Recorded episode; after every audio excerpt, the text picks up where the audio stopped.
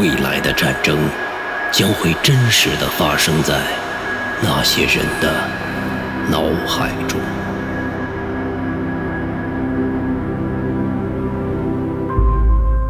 人死后会剩下什么？嗯，记忆。仅仅只是记忆吗？恐怕是的，其中包含了幸福的记忆、悲伤的记忆，以及绝望的记忆、痛苦的记忆。当然，还有生前的希望与梦想。那岂不是很糟糕的一件事情？嗯，在某种程度上，我想是这样的。唉，为什么叹气呢？只剩下记忆是很可怕的一件事情吧。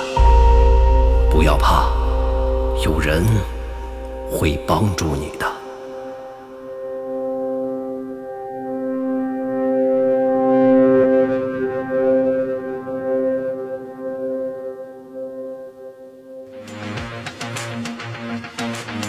《原界一记忆之谈》，作者刘昌新，播讲冯维鹏。本作品由刘昌新编剧工作室出品。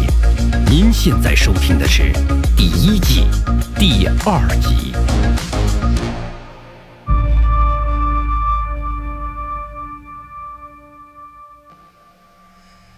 城市暗无天日。而我们生活在这座钢筋森林里。夜晚，黄修就穿梭在这样的城市之中，他的身体犹如他的影子一样，隐没在其中。黄修没有任何意识地走在高楼之间狭窄的空隙中，他能够清晰地听到。身后的脚步声，但是当他回头的时候，身后除了浓浓的黑暗，却空无一人。黄秋在以往是不会在意黑暗的，但是这次他开始在意了。这黑。异常的黑，黄潇看到背后的这层黑暗，灵魂抽离，有一种精神和意识即将被吞噬的感觉。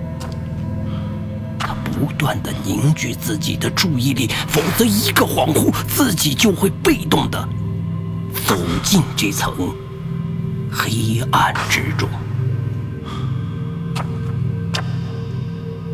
黄潇不愿再把注意力放在背后的黑暗中，但是任何人都不愿意把后背完全的暴露在这种未知的、无法控制的恐怖之下。既既然既然你不想走近我，那我就主动接近你。黄潇的脑海中突然冒出了这样的一句话。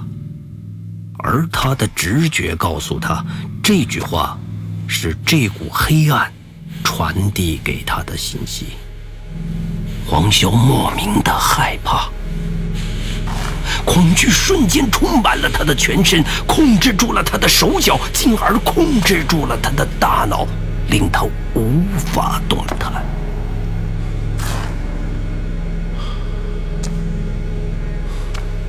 这股黑暗。以肉眼可见的速度向着黄潇蔓延，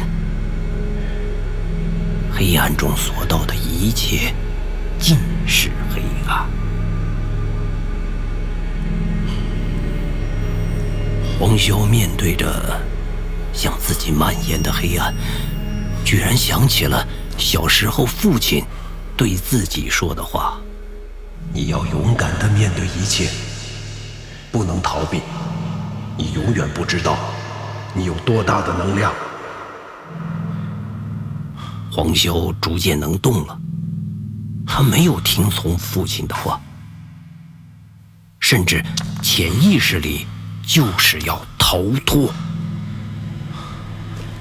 等他能动的一瞬间，他转身就跑，这是一种本能反应。而这股黑暗也随着黄潇的逃跑，开始变得犹如海啸一般向黄潇吞噬而来。黑暗一点一点与黄潇的身体接近，无论黄潇如何的奔逃，黑暗总是穷追不舍。这太假了吧！黄潇内心突然意识到了什么，他停住，转身，准备好被黑暗吞噬。黑，真的是漆黑一片，犹如天地初开的混沌状态一般，没有一丝光明。黄潇站在这股黑暗之中，他在等待着什么？呼吸声很重，但不是黄潇的。黄潇能够清晰的听到隐藏在黑暗中的呼吸声，但是他却害怕的一动也不能动。人有时候最恐惧的不是死亡。而是等待死亡的过程。你永远都不知道你会以何种方式告别这个世界。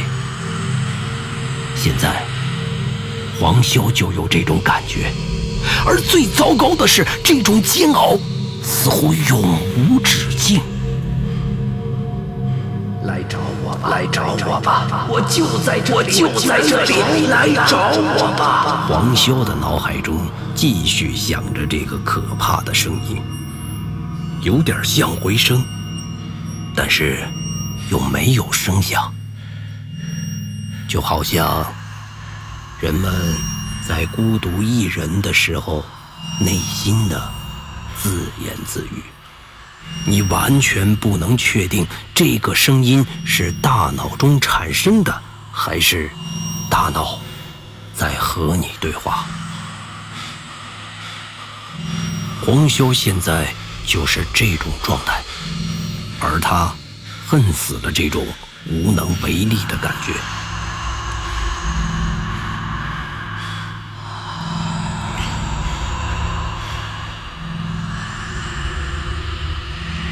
黄潇依旧什么也看不到，黑暗中没有一丝光源，而呼唤自己的那个东西就在不远的地方。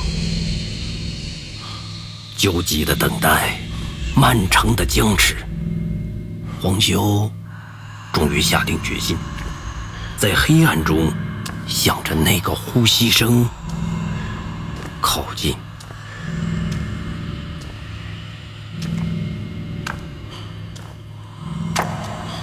一步，一步，黄潇在挪动着脚步。在黄潇的心底，他深信，如果他不挪步走着，向前的每一步都终将是万丈深渊。但是，令他感到万幸的是，每一步都结结实实的挪在了平坦的道路上。脚下的道路给予他的是微笑，但是恰到好处的信心。十五步，十六步，黄潇无意中在心中默数着步数。时间不知过去了多久，黄潇越来越接近那个呼吸声了。黄潇突然停住。对面的呼吸已经能够让他感受到了。黄潇不知道下一步该怎么做。他突然想起口袋中的打火机，他毫不犹豫地从口袋中拿出。万一是妖怪怎么办？黄潇想着，开始犹豫了起来。稍一分神，打火机从口袋中掉落在地上。幼年时候，《西游记》的妖怪，港台鬼怪电影，日本的恐怖电影里面，所有的惊悚恐怖的形象，都拼命的塞进了黄潇的脑子中。每一个恐怖的镜头都在黄潇的脑海中不断的重现。这太扯淡了吧！黄潇开始安慰自己，他不得不在黑暗中自说自话，给自己打气。黄潇蹲下，摸索着打火机，一双脚，黄潇瞬间炸毛了。这是他摸到打火机的附加礼物，一双脚，脚的主人可能就在自己半蹲着身体的。头顶，黄潇的头皮能够感觉到脚的主人的呼吸，这种呼吸所产生的风在黄潇的头皮散开，一吹一散之间，让他浑身停不住的站立，鸡皮疙瘩蔓延至全身，不是活人。那是一种冷风，这种冷风让黄修的后脊梁冰凉。黄修再也受不了这种等待死亡降临般的痛苦了。他捡起地上的打火机，打燃了火。打火机的光开始四散的蔓延开。黄修果然看到了一双。绣花鞋，这与他脑海中所想到的恐怖画面的开端异常的吻合。想到这里，黄修反而并不感觉害怕，一不做二不休，直接把打火机的光源向上拔，一张苍白腐烂的脸直直的顶在黄秀的头顶。眼神空洞，里面有深邃的黑暗，似乎这里一切的黑暗都是这张苍白的脸的空洞中所散出的源头。死亡，王修第一时间所想到的形容词。